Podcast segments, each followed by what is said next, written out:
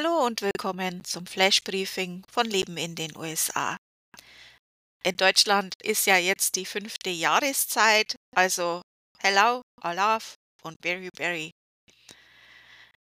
Ansonsten haben wir auch am 14. hier in Deutschland und in den USA den Valentinstag und am 16. haben wir den President's Day, das ist ein Montag. Und obwohl wir ja den Aschermittwoch am 14. haben, gibt es auch eine deutsche Faschingsveranstaltung in und äh, ja, das ist jetzt wieder so ein Zungenbrecher, Pawtucket, Rhode Island und am 17., also nach dem Aschermittwoch. Naja, warum nicht?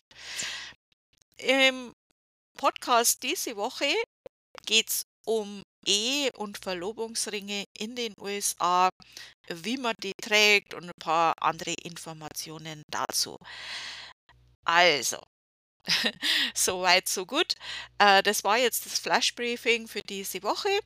Ich hoffe, das war jetzt wieder interessant für euch und danke fürs Zuhören. Weitermachen.